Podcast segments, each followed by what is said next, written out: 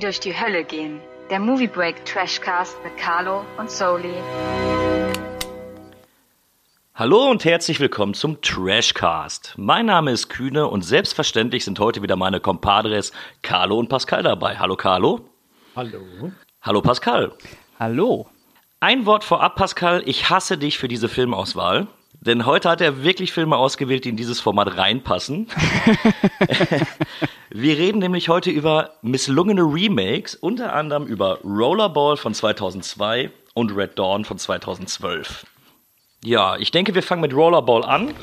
The world's most dangerous game Have you thought about the girl? People disappear all the time. will become deadly. And the only chance they have What's it gonna be? Us or them? is to fight back. Get out of the car! They're going to kill you! Grab hold! We deal with this on the track ourselves.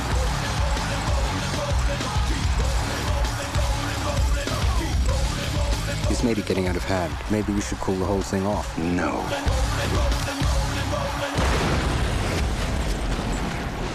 Rollerball. Let's play the game. Carlo, möchtest du die Inhaltsangabe einmal vorlesen? Gerne. Los, Moment. ich hatte nämlich die Red Dawn äh, Inhaltsangabe. Pascal, hier. möchtest du bitte die Inhaltsangabe vorlesen? Sehr gerne. 2005. Der neue Sport Rollerball ist sehr populär in den Sowjetstaaten Zentralasiens, Russland, China, Mongolei und der Türkei.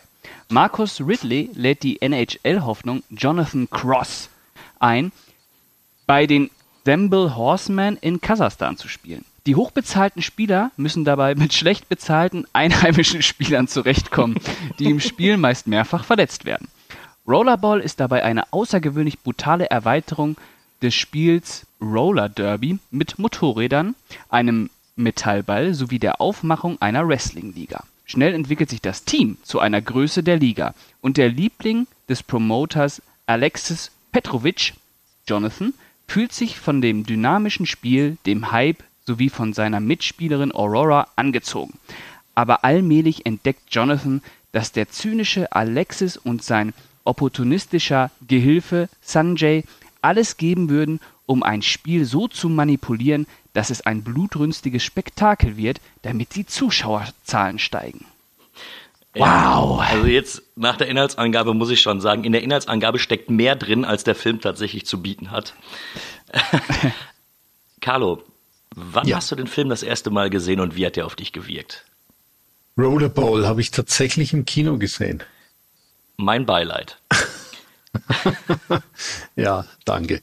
äh, ja, was will ich sagen? Äh, Damals äh, auch schon schockiert gewesen, obwohl ich zu dem Zeitpunkt das Original noch nicht kannte. Aber war eine Katastrophe.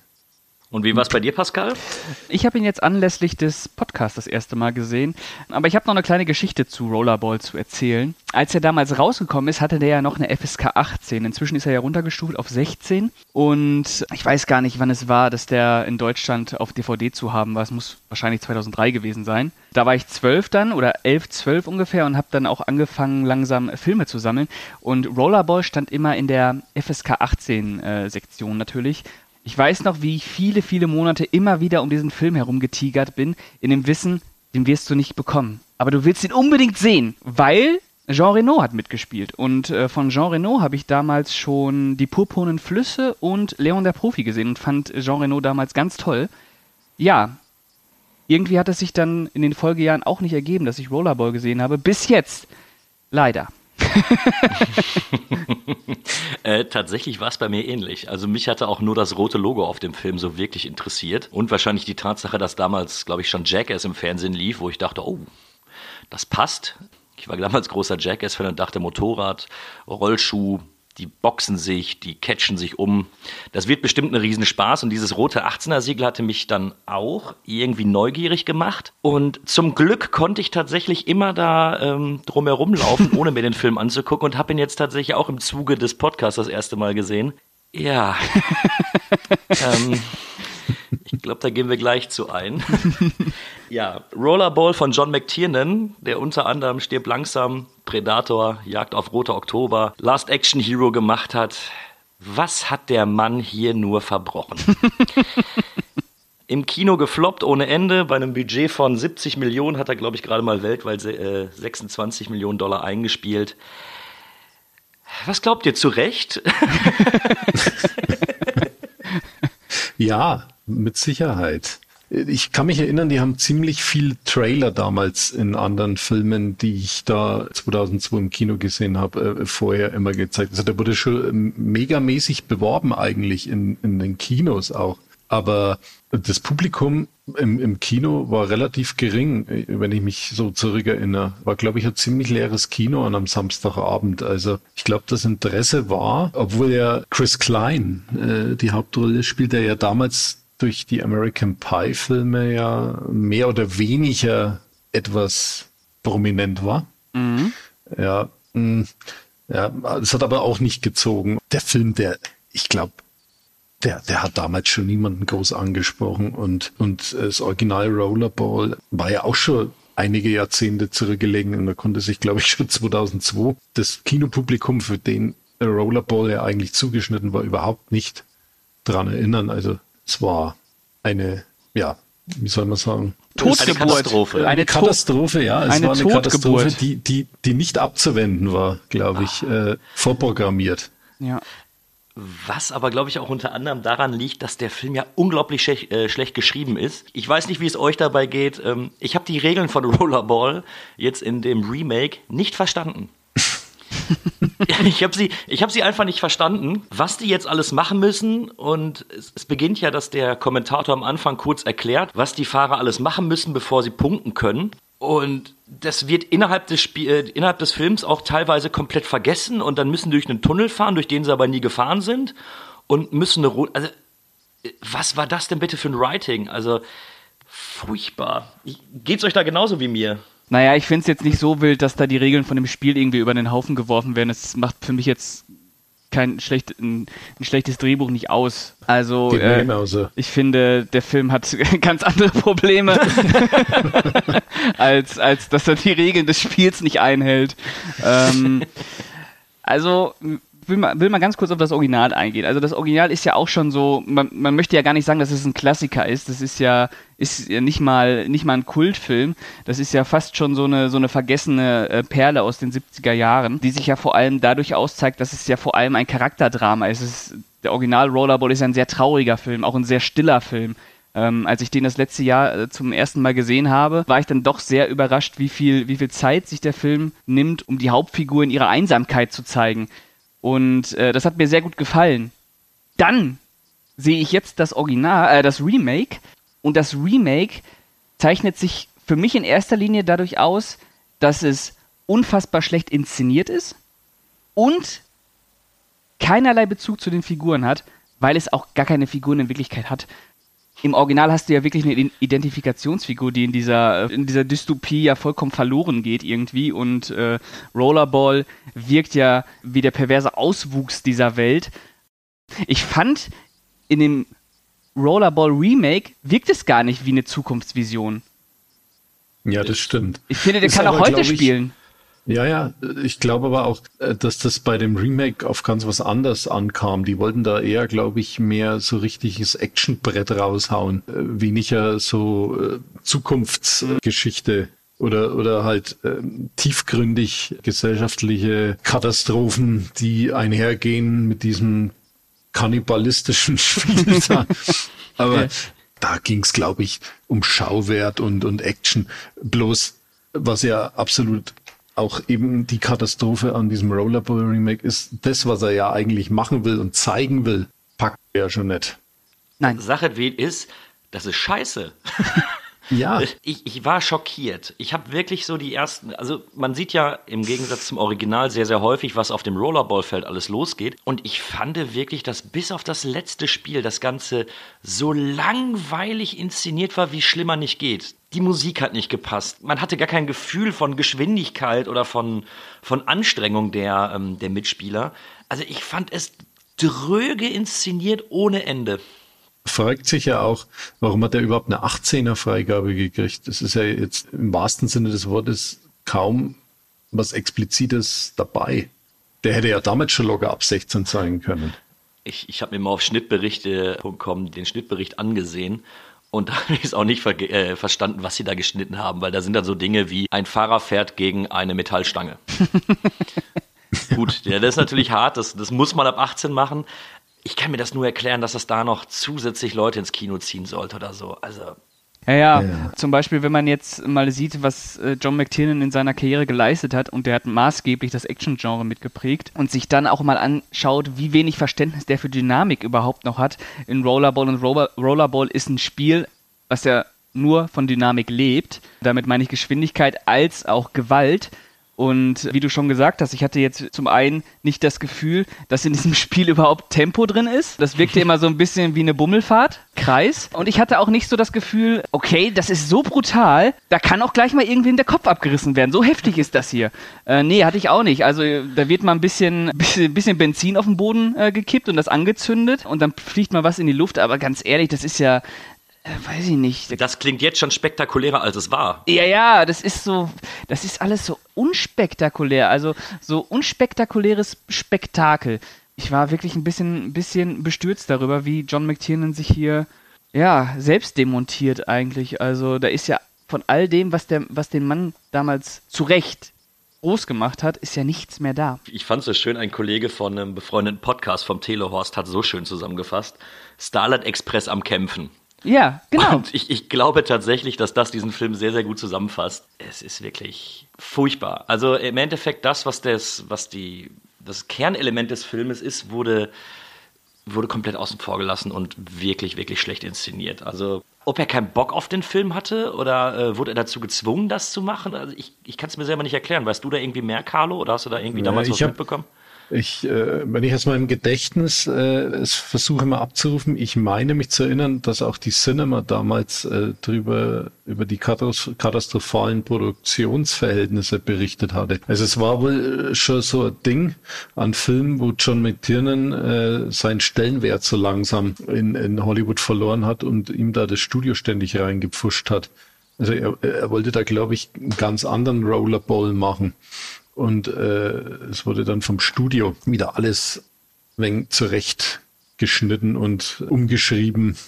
Und man merkt es ihm ja irgendwie an, auch den Film. Also äh, da, da geht ja nichts Hand in Hand. Also ob es jetzt wirklich allein an der Regie von John McTiernan lag, ich wage ich zu bezweifeln, aber sicherlich der gute Mann zu dem Zeitpunkt, glaube ich, hat er wahrscheinlich auch nicht mehr groß Bock aber ja, ja. war wohl, glaube ich, ziemlich katastrophales Set-Geschehen dort. Ja, man muss, man muss vielleicht auch noch vorher sagen, dass ja auch schon äh, mit der 13. Krieger eine ganz katastrophale Produktionsgeschichte zum Großteil auch aufs Konto von äh, John McTiernan gegangen ist. Und ich finde es dann immer noch ein bisschen beachtlich, dass der Mann immer noch 70 Millionen zugesprochen bekommen hat, um Rollerboy zu machen, wo man weiß, oh Gott, der Typ ist, ey, der Typ ist ein voller Arsch. Also ich habe mir auch die ganze Zeit gedacht, ich habe mir sogar einen Tag vorher das erste Mal das Original angeguckt, weil ich dachte, hey, es macht ja Sinn, der, der war mal immer bei mir im Kopf, aber irgendwie kam ich nie dazu, den zu gucken. Und habe beim Original gedacht, okay, guter Film, aber angestaubt. Ja, ja. Und ein Remake würde bei dem Film durchaus Sinn machen, um das Ganze ein bisschen dynamischer zu gestalten, um mal wirklich in die Neuzeit zu holen.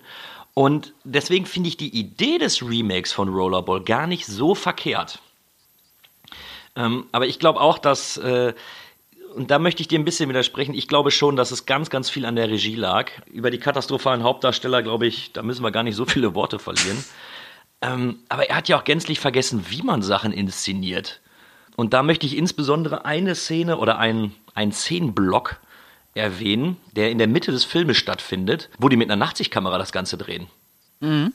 Was ist denn da passiert? Ja, die Szene finde ich ja ist die einzig interessante im Film. Äh, ja, ja, das ist ja die einzig interessante, wo man merkt, dass deine Vision von einem Regisseur zu erkennen war.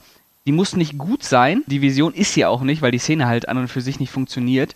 Aber du merkst, dass da vielleicht der äh, John McTiernan sich gedacht hat, aha, wie könnte man das denn jetzt mal inszenieren, dass, das, dass es vielleicht anders wirkt, dass es nicht so wirkt wie eine Standardverfolgungsjagd. Und dann dreht er das einfach äh, in der Nachtsichtoptik, was angenehm frech ist, finde ich. Also es ist, es ist schon frech, das so zu machen. Es ist nicht gut, aber es ist frech. Und das sind immer so Sachen, wo ich mir denke, ja, schade, dass er nicht, dass er nicht mehr auf sowas gesetzt hat, beziehungsweise nicht mehr auf sowas setzen durfte. Vielleicht war das auch diese, das letzte Überbleibsel von, von der McTiernan-Vision. Aber ich kann verstehen, dass das irgendwie äh, seltsam ist, das so zu Also sehen, für weil es halt auch, es, weil es auch keinen Sinn macht. Einfach kein Entschuldigung.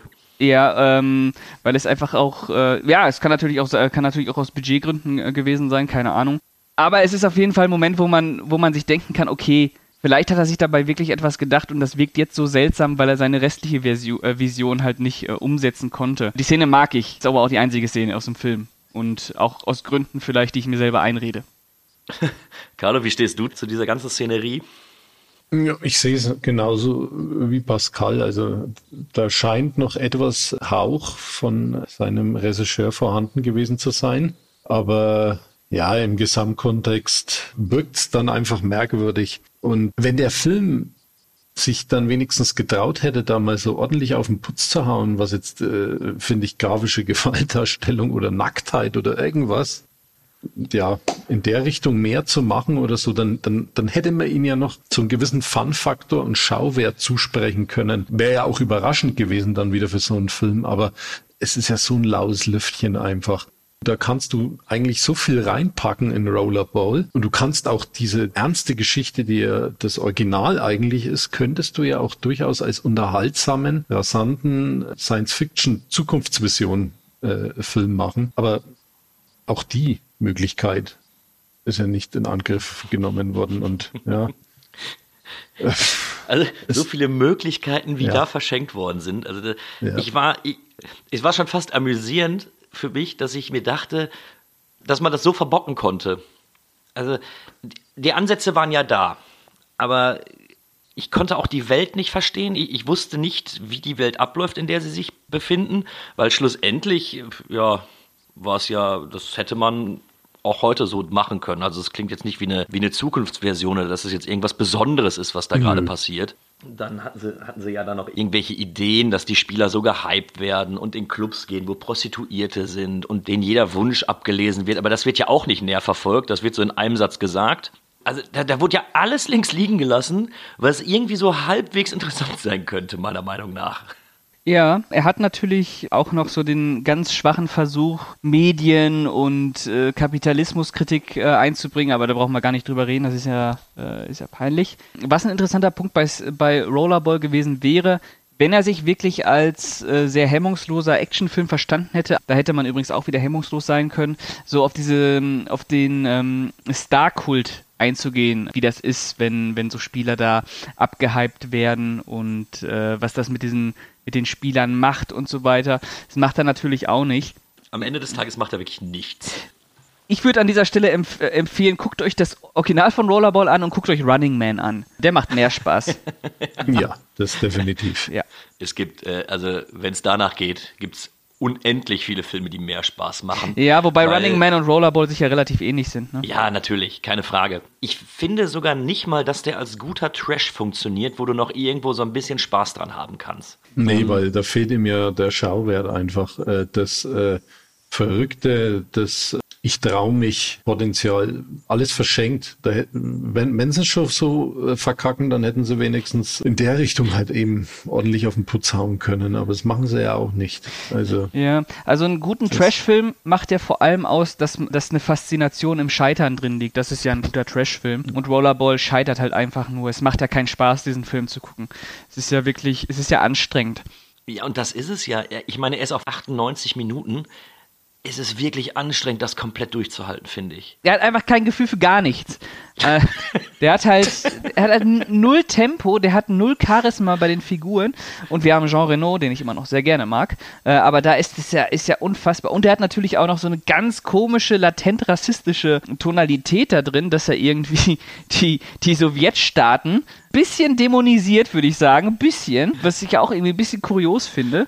Aber äh, ja, boah, äh, guckt das Original. Das ist ein, das ist ein echt schöner, guter und äh, ja, fast schon entschleunigter Film über die Gefahren der Zukunft, wenn wir so weitermachen, liebe Leute.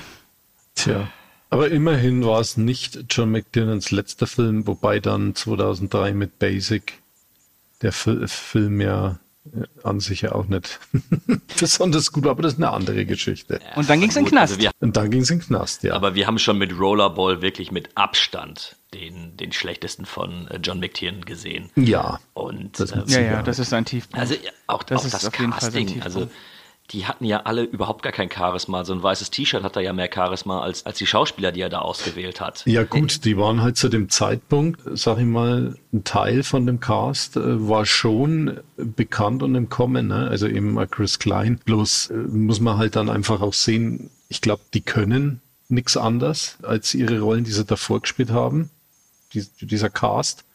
Und boah, ja, Wobei ich auch gerade bei Chris Klein immer so dieses, das Gefühl hatte, ich meine, ich bin ja auch mit American Pie aufgewachsen, dass er auch da schon immer so der Lappen war. So, das war so der, der weinerliche und, äh, und also den dann in so einen Actionfilm reinzupacken, wo er quasi auch den Film tragen soll, also puh.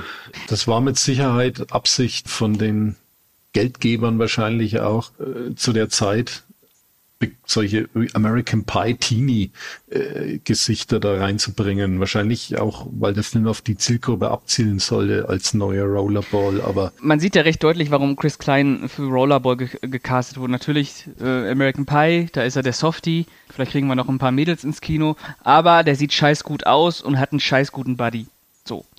Das ist der Grund, warum der bei Rollerboy mitspielt. Chris Klein ist für mich ein ganz großes Missverständnis der Filmgeschichte. der hat äh, einfach American Pie gebracht. Das finde ich finde ja American Pie äh, finde ich die ganze Truppe super gecastet. Die funktionieren da alle, aber darüber hinaus Chris Klein unfassbar. Also ich erwähne nur noch mal irgendwie Street Fighter und wir waren Helden. Chris Klein sollte man verbieten, außerhalb von American Pie aufzutreten. oh ja. Ja. Naja, und äh, wir haben ja noch äh, die weibliche Hauptrolle hat ja ein X-Man, Ja. Die Rebecca. die Rebecca. Wie heißt denn die, wie wird Genau. denn der Nachname ausgesprochen? Ro- Romin. Romin? Ja? Damals noch Re Rebecca Romin Stamus, jetzt ja nur noch äh, Rebecca Romin. Okay, ja. Ro Und, Rebecca äh, Romin. Ja, Und wir haben LA Cool J. Ja, der hat ja damals noch in jedem Film mitgespielt. Ja. Der war der Samuel Jackson äh, der Ende 90er, Anfang 2000er. Stimmt. Stimmt. Die Ja. Blue Sea, Halloween, Age 20. ja, ja, der war überall dabei. in Deep Blue Sea war er übrigens überragend, wollte ich nur. Der ist auch mit Hein. Also, und ist ein Randy Harlan-Film und ich liebe ja Randy Harlan nach wie vor. Ja, Aber auch das ist eine andere Geschichte. ja. Die haben ja auch bekannte Musiker dabei, die aber auch so wirklich nicht zusammenpassen wollen. Also wenn eine, wenn eine Pink dann auf einmal im Bild ist und da ist aber gar nicht ihr Gesang, sondern irgendein anderer Gesang und, äh, unterlegt und dann taucht irgendwann noch mal Slipknot auf. Ja. Also, äh, da war über für mich ist da überhaupt gar kein Konzept hinter gewesen, was sie da gemacht haben. Als ob die Google angeschmissen haben, dann haben sie 2002 gegoogelt und geguckt, was irgendwie alles so halbwegs bekannt ist. Ja, nehmen wir, nehmen wir auch. Ja, packen wir auch rein, können wir auch machen. Habt ihr gewusst, dass nie ein Soundtrack dazu offiziel im Handel erschienen ist, obwohl es eine Playliste gab? Okay. mit äh, Rob Zombie, Slipknot, äh, Fear Factory, Green Day war auch mit drauf auf dem Soundtrack. Und der, der Film ist ja auch mit lauter solchen Songs vollgestopft. Aber die haben nicht, wahrscheinlich weil der Film so gescheitert ist, haben sich gedacht, lass mal gleich den Soundtrack lieber sein oder so. Wenn man das Cover sieht, kauft man es schon nicht. Ja. Ja. Naja, der möchte halt so ein bisschen diesen Event-Charakter einfangen, den man vielleicht vom Super Bowl oder so kennt. Das will er ja auf das Rollerball-Spektakel, Spektakel in Anführungsstrichen übertragen. Funktioniert halt alles nicht, weil es einfach nicht spektakulär ist, ob der jetzt Slipknot auftritt, auftritt oder nicht. Ja, pff, pff, ja. Ja, hab, habt ihr überhaupt irgendwas Positives an dem Film zu bemerken? So, Naja, die Nachtsichtkamera. ja, Äh, okay. die, die Nacktszene äh, von Rebecca. Oh Mann. Ja. Carlo ist zurück, sehr schön. Ich weiß nicht, habt ihr noch was oder wollen wir zu unserem Fazit kommen, weil ich kann nichts mehr anderes als über den Film haten. Ja, es gibt halt auch nicht, nicht viel zu sagen. Also, das ist halt äh, einfach ein, äh, eine Totgeburt gewesen. Ne? Also wirklich ein Scheitern mit Ansage. Und so schade es ist, weil das hätte Potenzial gehabt, wenn man es äh, als, als Charakterdrama inszeniert hätte, wie das Original, oder wenn, wenn man ihn halt wirklich als heftigen Actionfilm gemacht hätte, aber der macht ja halt wirklich beides nicht. Ja, also, also für mich wirklich 100 Minuten Zeitverschwendung. Finde wenig Gutes da dran und äh, Also ich kann ja nochmal sagen, man kann immer solche Filme vor sich rechtfertigen, dass man dann zum Beispiel die Filmografie von John McTiernan einfach komplettiert hat. Ne? Dafür ist es dann, äh, dass der Film scheiße ist, ja, ist blöd, aber immerhin kann man dann irgendwann sagen, du hast jeden Film von John McTiernan gesehen. Ist halt ein großer Regisseur, so, so kann ich das immer noch aus cineastischer Sicht dann immer vor mir rechtfertigen, warum ich sowas, warum ich mir diese Filme immer anschaue, aber natürlich ist es absolute Zeitverschwendung und das ist mein Fazit. okay, Carlo, dein Fazit? Mein Fazit, wer zerreißen will, muss kennen. Okay. Mehr sage ich nicht dazu. Ja, und ich glaube, äh, bei mir kam es auch raus. Also ich finde den Film pure Zeitverschwendung. Ich, ich fand nichts an diesem Film gut, wirklich überhaupt nichts. Und äh, da bleibt mir auch nur ein von zehn Metallbällen zu geben. Also das, wirklich Zeitverschwendung und macht nicht mal Spaß bei einem Trash-Abend oder wenn man sich da mal irgendwie äh, ein paar Bierchen mit Freunden genehmigt. Also der macht nicht mal dem Scheitern Spaß. Ja. Also ich würde dem noch drei geben, weil äh, er hat mich nicht verärgert. Ähm, aber ich verstehe die Eins vollkommen. ja, und ich gebe ihm noch zwei Punkte.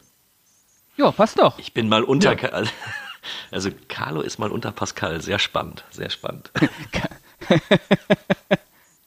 Ja. Ja, okay. Aber wir haben ja heute noch ein zweites Remake dabei, und zwar Red Dawn von 2012. They mess with the wrong family. How did this happen? There's a new class of weapon. Everything went offline and never came back. They wipe us out, including U.S. Central Command. What am I supposed to do? I'm gonna fight. Anybody who wants to join is welcome to it. We'll hit them on our terms. We're the Wolverines, and we create chaos. We need to steal that weapon. It'd be the foothold we need and take our homes back. I can't. Yes, you can. Relax. Squeeze.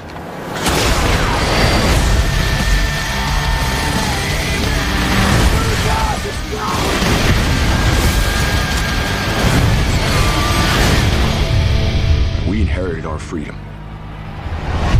Now it's up to all of us to fight for it.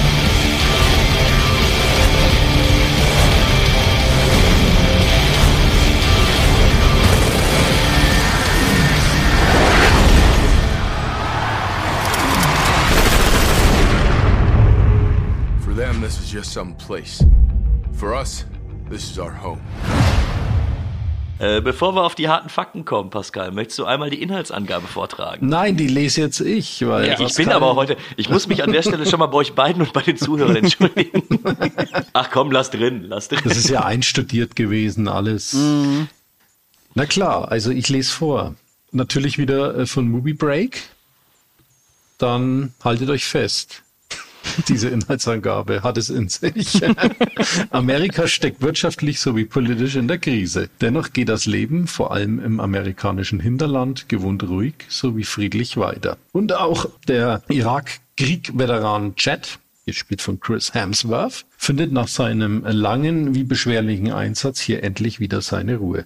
Zusammen mit seinem Bruder Matt, Mitglied des örtlichen Footballvereins Wolverines, will er so endlich ein normales Leben führen. Allerdings sind diese Wunschvorstellungen eines frühen Morgens schnell vorbei. Denn nach einem nächtlichen Stromausfall fallen skrupellose sowie äußerst brutale Nordkoreaner über die Stadt her und übernehmen fortan die Kontrolle. Der Kampf scheint bereits verloren und gerade noch in letzter Sekunde können Chad und Matt mit ein paar weiteren Freunden den Soldaten von Captain Job entkommen und sich in die nahegelegenen Wälder zurückziehen.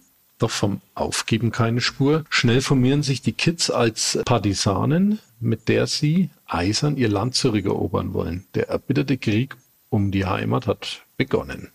Ja. Ja. Ja. Ja. Red Dawn, ebenfalls wie äh, Rollerball, wirklich ein großer Kinoflop. Mit 65 Millionen Budget hat er weltweit gerade 56 Millionen eingespielt. Ja, Remake von Die Rote Flut. Und Regie führte Dan Bradley, der da weder davor noch einen Film gedreht hat, noch danach. Ob zu Recht werden wir gleich herausfinden. Pascal, diesmal fange ich mit dir an. Wann hast du Red Dawn das erste Mal gesehen und wie wirkte er damals auf dich? Zuge des Podcasts und Ultraschrott.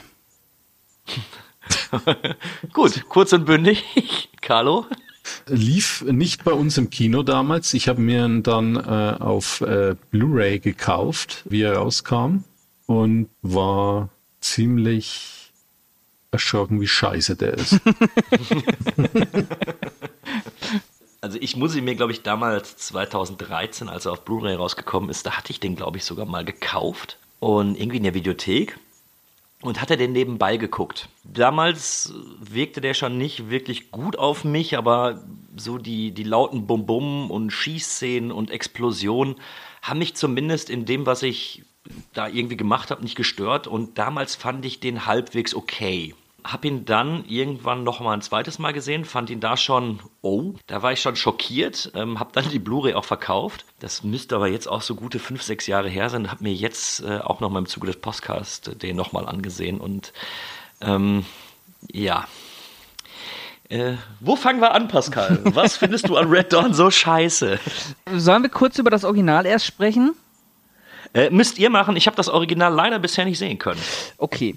Ähm, du hast das Original gesehen, ne, Carlo? Natürlich hast du es Ja. gesehen. Äh, hast du auch noch auf dem Schirm wahrscheinlich, ne? ja, habe ich. Ich finde ja, das Original ist auch ein ganz schlimmer Film. Äh, wirklich kriegstreiberische Propaganda. also unfassbar eigentlich. Allerdings, die ersten zehn Minuten sind der Hammer. Ich habe den Film vor kurzem wieder gesehen und nach zwei Minuten ist da Alarm. Und ich finde es im Original wirklich unfassbar stimmungsvoll, wenn diese Truppen vor der Schule landen und der Lehrer rausgeht und dann einfach über den Haufen geballert wird. Und dann ist da auf einmal ein dermaßenes Chaos, wo Patrick Swayze und äh, Charlie Sheen äh, irgendwie schnellstmöglich in die Wälder fliehen müssen. Das hat wirklich, das war wirklich stimmungsvoll. Jetzt im Remake habe ich äh, schon meine Probleme damit gehabt, dass der Film 10 Minuten braucht, bis es da mal abgeht. äh, weil diese 10 Minuten schon so furchtbar sind mit diesen Figuren, die einem so sackegal sind und so unsympathische Südstaaten-Assis. äh, echt, echt übel. Also echt schlimm. Ja. Das große Problem am Original wie auch am, ähm, am Remake ist einfach, dass das eine erzreaktionäre Propaganda ist. Das ist einfach, ja, Hippie-Pura-Patriotismus, aber von der ganz, ganz, ganz, ganz üblen Sorte. Also abstoßend. Okay, ja, da unterscheiden sich unsere Meinungen etwas. Ich mag ja das Original. Ich finde, das ist auch wieder so ein Kind seines Jahrzehnts, der 80er, waren ja die Russen die Bösen praktisch. Äh, Und die Kubaner. Wie, ja, genau. Passt wie die Faust aufs Auge in die Reagan-Ära, ne? Ja. Wunderbar, klar, logisch. Ich liebe ja das 80er Jahre Action-Kino, auch deswegen, weil es so herrlich äh, äh, amerikanisch ist und weil die sich alle so furchtbar ernst nehmen und alle sind's Feindbild, bloß die Amis äh, machen alles richtig, aber so waren die 80er und so, so war auch das Action-Kino in den 80ern, aber deswegen ist ja das Action-Kino in den 80ern, wie es ist und deswegen liebe ich so. Ich mag Patrick Swayze und die ganze Truppe da. Es ist sicherlich nicht einer der besten Actionfilme des Jahrzehnts, aber äh, ich, ich finde ihn ganz gut. Beim Remake treffen sich wieder unsere Meinungen. Ich finde äh, diese Truppe da an Kids, die sich dann zusammenschließen, furchtbar. Das ist also, die, die sind ja sowas von scheißegal. Da- kann, können die Nordkoreaner gerne aufräumen in dem Scheißkaff da. Das, das stimmt. Schmeißt eine Atombombe, ist scheißegal. Ist echt Ja. scheißegal.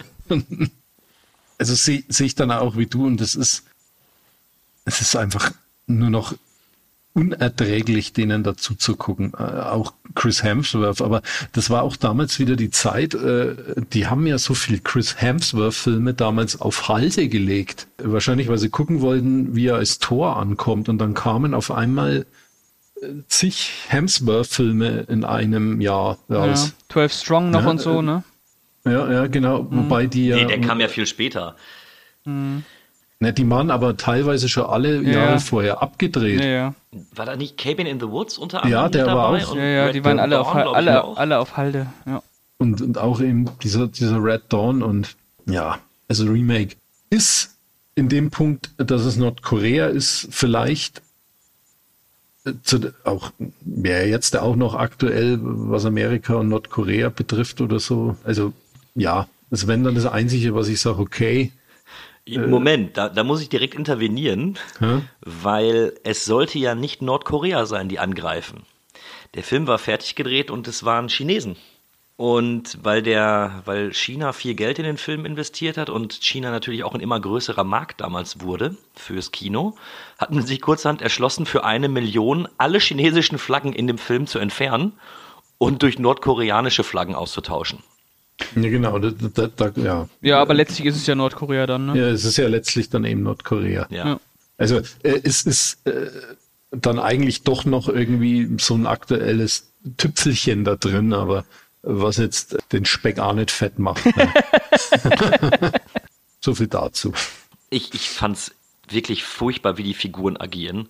Also, was du zu Chris äh, Klein gesagt hast, Pascal, kann ich nur zu äh, Josh Peck zurückgeben. Warum gibt's den? Warum geht er nicht weg? Warum hat der überhaupt mal irgendwas gemacht? Also, wie kann man denn so eine nervtötende Scheißfigur spielen mit so einer Fresse auch noch?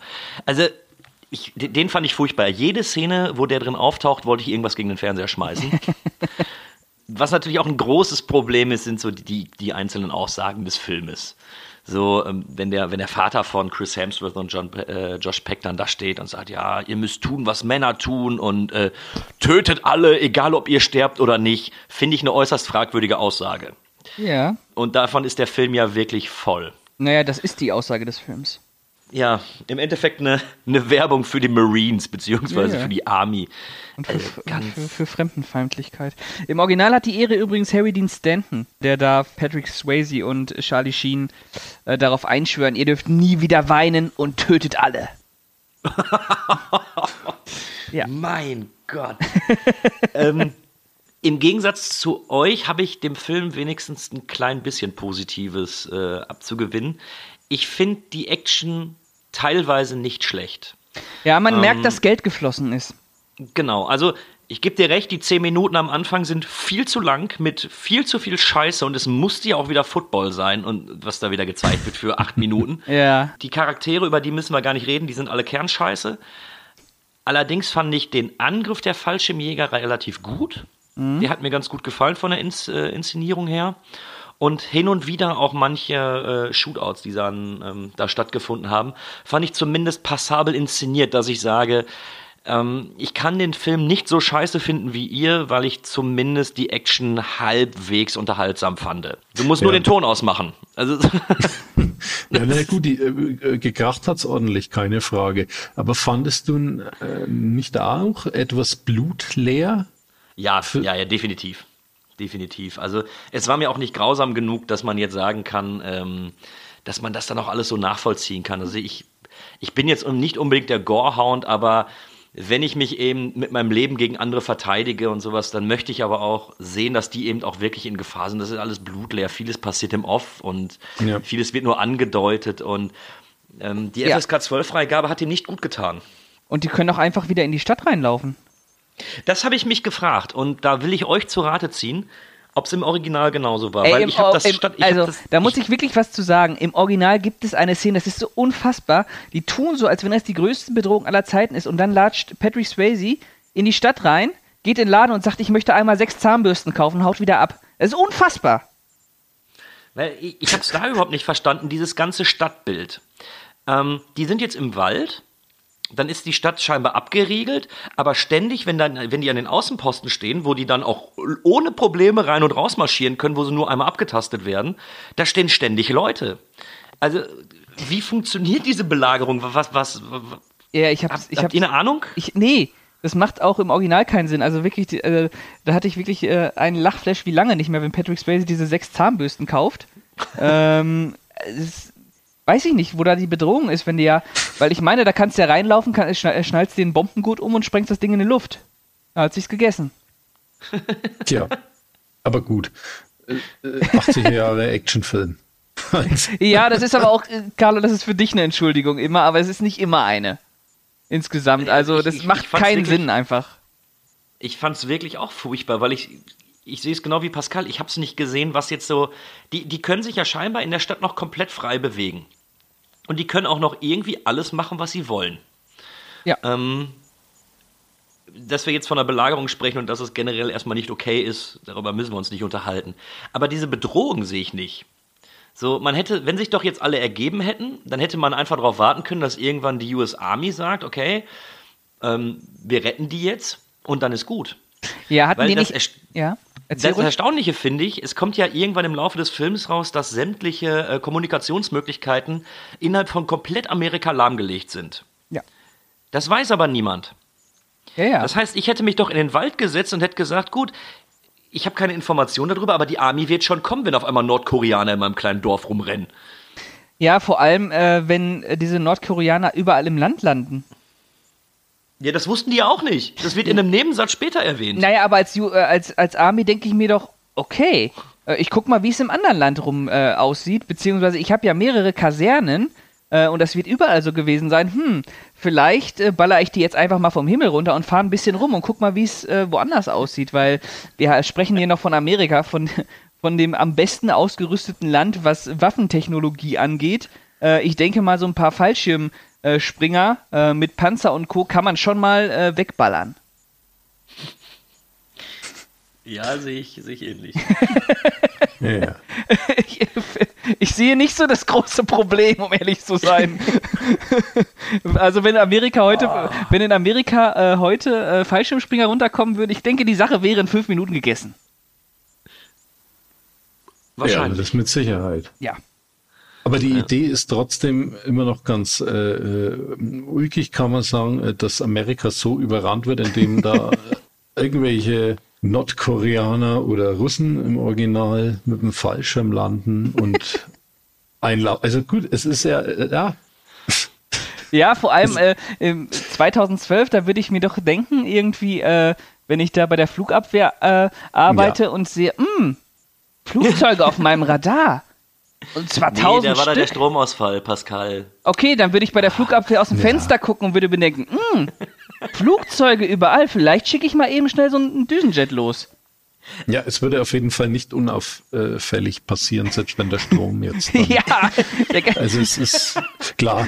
Äh, ist aber ähm, ich finde immer noch äh, ein netter Gedanke, so eine Invasion auf äh, die großen äh, Amis äh, zu zeigen. Aber äh, es ist natürlich äh, vom realistischen Aspekt ja, ja. weit hergeholt. Und Aber lassen wir einfach mal die Hauptstory, die ja totaler Käse ist, wenn du die mal außen vor lässt und wirklich irgendwo ein Szenario schaffst, dass nur dieses eine kleine ähm, Dorf belagert wird und dann eben die, die ganzen Kinder da Partisankämpfer werden. Aber selbst das ist ja in sich nicht logisch, weil die ja in die Stadt rein und rausgehen können, als würden die gerade zum Rewe gehen und eine Tiefkühlpizza kaufen. Ja.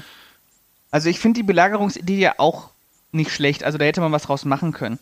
Ähm, allerdings muss das auch eine Belagerung sein und kein, äh, weiß ich nicht, wie du schon sagst, äh, freier Eintritt.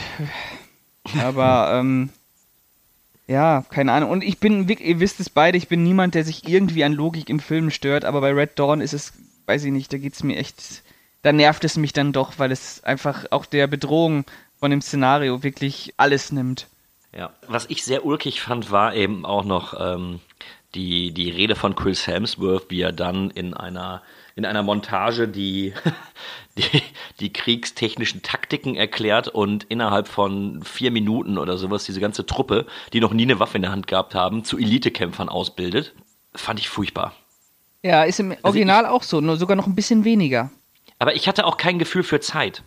Es wird nicht gesagt, wie lange die jetzt mittlerweile schon belagert sind. Ja. Oder sehe ich es falsch? Nee, nee. Vielleicht habt ihr das irgendwie mitgekriegt, Äh, aber da- ich habe es nicht verstanden. Ja, ja, das ist im Original auch nicht so. Da hast du zwar immer die Einblendung so, es ist jetzt Oktober, ist jetzt Dezember, aber irgendwie, weiß ich nicht. Ja, das ist ja schon mehr als bei Red ja, Dawn. das ist auf jeden Fall schon mehr, aber du hast trotzdem kein Zeitgefühl. Das, keine Ahnung, es wirkt, letztlich wirkt es so, als wenn die eine Woche im, im Wald gecampt haben. äh, aber dabei waren die, waren die schon Ewigkeiten da oben. Funktioniert so im Remake als auch im Original nicht. Also das muss man wirklich sagen. Das Original ist charmanter, ja, aber es ist halt auch von John Milius gedreht und er ist ja auch ein unfassbar äh, erzreaktionärer Spacko gewesen.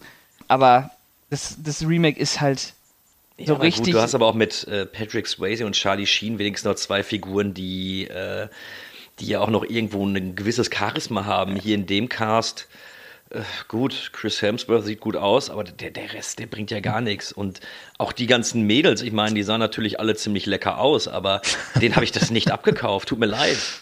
Ja, der ist halt einfach schlecht gecastet, der ist, ähm, und der ist vor allem, hat er kein, ja, der hat keine wirkliche Vision, also der hat halt nichts Eigenständiges, der ist so, so vollkommen austauschbar, aber dabei halt ideologisch auch noch vollkommen übelster Schrott. Ja, abschalten. Carlo, kannst du dem Film wenigstens irgendwas Positives abgewinnen? Ich möchte nicht der Einzige sein, der nicht nur hatet. Nee, äh, also die Action war gut, soweit äh, an, ansehbar, hat ordentlich geknallt. Erwarte ich auch dann irgendwo bei so einem Film, wenn irgendwelche bösen Länder ein, einmarschieren, äh, wenn sie sich zur Wehr setzen. Aber das ist ja dann auch schon wirklich äh, das einzig Gute und äh, sonst passt ja gar nichts an dem Film. Ich, ich du, du, du, wie du schon gesagt hast, Charlie Sheen und Patrick Swayze, das sind zwei so Schauspieler, vor allem zu der Zeit damals, äh, die, die, denen schaust du zu, äh, die magst du dann irgendwie auch, ähm, weil sie es rüberbringen können. Chris Hemsworth, ja, ist vielleicht der einzige noch, aber sonst sind die dir ja alle wirklich so egal. Und da hättest du auch wieder äh, für ein Remake so viele Möglichkeiten gehabt, das etwas anders zu gestalten und einen netten, schönen, oldschooligen Actionfilm vielleicht auch daraus zu machen. Also was jetzt die Action-Inszenierung betrifft und so. Aber es ist ja auch wieder alles, ja, wirkt wie, wie nicht gekonnt. Ne? Mm. Also was ich immerhin noch überraschend fand, das ist auch anders als im Original, ist, wie Chris Hemsworth dann eben schnell aus dem Film geballert wird. Das ist ja durchaus mal so ein kleiner Moment, wo man sich denkt, oh, okay, ja, okay. kann man machen. Gut, ja. ähm, siehst du jetzt so? Ich war überhaupt nicht überrascht, weil er sich die ganze Zeit auch die Seite festgehalten hat und noch schnell ein Bier mit seinem Bruder trinken wollte. Bin ich sogar davon ausgegangen, dass er gleich eh krepiert. Naja, ich hätte ähm, nicht gedacht, dass der eben so zwischen Tür und Angel weggeballert wird, sondern ja, wenigstens so einen Heldentod ja, okay. noch kriegt. Das stimmt, das stimmt. Also es sterben ja doch auch schon äh, ein paar, mit denen man nicht unbedingt rechnet. Ne? Also auch das, das, dem einen, den sie den Sender einsetzen. Ich hätte jetzt auch nicht damit gerechnet, dass sie den einfach wegschicken und sagen, ja, dann musst du jetzt eben sterben. Aber am Ende hat mich das auch nicht wirklich überrascht oder jetzt irgendwie. Naja, es ist nee. für, den, für den Film halt ein bisschen unerwartet, wie er damit dann doch umgeht. Ja. Ne? Ja, äh, Im Original gibt es natürlich auch solche, so eine ambivalente Szene, wo sie sich entscheiden müssen, ob sie einen aus der äh, Gruppe umbringen, weil er vielleicht ein Verräter ist. Die ist ein bisschen wirkungsvoller auf jeden Fall, ähm, weil die auch nochmal anders aufgelöst wird. Äh, allerdings macht den Film aber auch nicht besser, wenn ich jetzt sage, oh, Chris Hemsworth wird eben schnell äh, weggeballert. ähm, Siehst du, das sind so Dinge, die ich jetzt hier suche, um wenigstens zu sagen, ja, ja, es ist nicht alles scheiße, aber es ist alles scheiße. Carlo, ich habe mir, als ich mir die letzte Szene angeguckt habe, und äh, das ist ja dann nach dem Tod von Chris Hemsworth, übernimmt dann ja äh, Josh Peck die, die, die Leitung der, der Wolverines, dieser Partisanenkämpfer, und hält dann auch nochmal eine bedeutungsstarke Rede, wo sie ja dann noch neue jugendliche Kämpfer um sich sammelt, wie sie dann auf ein Gefangenenlager zufahren und das Lager mhm. dann angreifen, alles in die Luft sprengen ja. und dann die Gefangenen mit der amerikanischen Flagge zu den Autos von denen rennen. Glaubst du, bei Erfolg wäre ein Teil 2 geplant gewesen? Wohl kaum. Höchstens für den Direct-to-DVD-Markt. Ja, höchstens das, aber fürs Kino glaube ich nicht dass hm. die da irgendwie die Idee äh, schon hätten, dass sie da eine Fortsetzung drehen.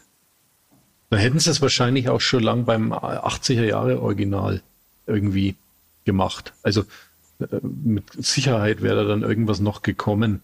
Ähm, aber ich glaube, das, das sollte einfach ein Remake vom, vom Action-Klassiker aus den 80ern sein und äh, war ja Anfang, ja, 2012 ist er ja, ne?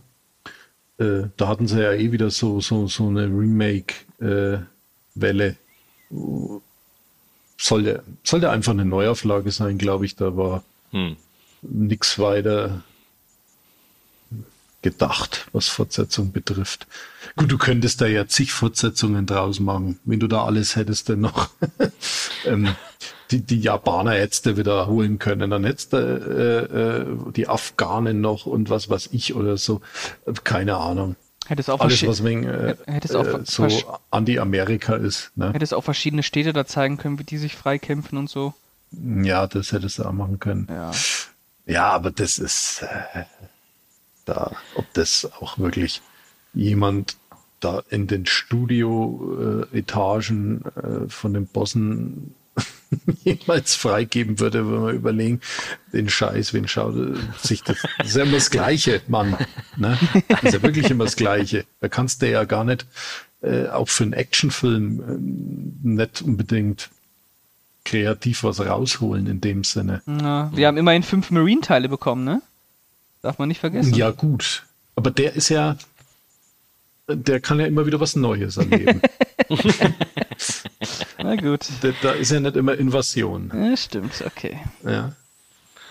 Ja, Jungs, habt ihr noch irgendwas zu Red Dawn oder wollen wir zu den Fazits kommen? Machen wir einen Deckel drupp. Ja. Ja, dann äh, darf diesmal Carlo beginnen. Also ich kann diesen Film auch nicht leiden. die Action finde ich gut soweit, äh, die ist annehmbar inszeniert, aber das Ganze drumherum interessiert null und nothing. Äh, Gebe ich, gebe ich noch zwei Punkte. Mein Gott, Pascal? Ja, viel Geld für Kriegspropaganda. Was soll ich sagen? Unanschaubare Kriegstreiberei. Ganz, ganz üble Nummer. Auf keinen Fall gucken, ein Punkt. Hm. Also, ich, ich, ich gebe ihm zwei, drei ganz gelungene Actionsequenzen. Ähm, hasse den Film dafür, dass Josh Peck mitmacht. Ich möchte an der Stelle nochmal sagen, was ein scheiß Schauspieler. Ja, also wenn man den Ton ausmacht oder sich wirklich mit Kumpels fünf, sechs, acht Bier vorher reinknallt und äh, so gerade eben kriegt er von mir noch drei gut gemeinte Punkte von zehn. Aber ja, das war's dann auch. Gut, dann haben wir, glaube ich, heute unserem Namen, dem Trashcast, wirklich Ehre gemacht. Dieses Mal kann keiner kommen und sagen, das ist aber gar kein Trash-Film. Ähm, wir haben auch schon die Auswahl fürs nächste Mal getroffen. Da dürft ihr euch überraschen lassen. Es wird, äh, es wird schön. Und es wird noch voller. es wird noch voller. Das wollte ich eigentlich noch gar nicht vorwegnehmen. Aber Ja, wir haben sicher. einen Gast dabei. Ja. Und ja, ich freue mich aufs nächste Mal mit euch beiden. Es war wieder sehr schön, mit euch über diese beiden Filme dieses Jahr mal wirklich abzuhaten. Ähm, ich kann nur sagen, danke für das schöne Gespräch, danke fürs Zuhören. Und dann darf Carlo sich noch verabschieden und die letzten Worte gebühren an dir, Pascal. Ja, war wieder wunderschön mit euch. Äh, Freue mich äh, aufs nächste Mal. Und bis dahin, mh, gesund bleiben. Ja, ich bedanke mich auch bei euch beiden. Es war wieder sehr angenehm. Ich freue mich aufs nächste Mal. Ich bedanke mich bei allen Zuhörern und würde sagen, bis zum nächsten Mal. Ciao, ciao.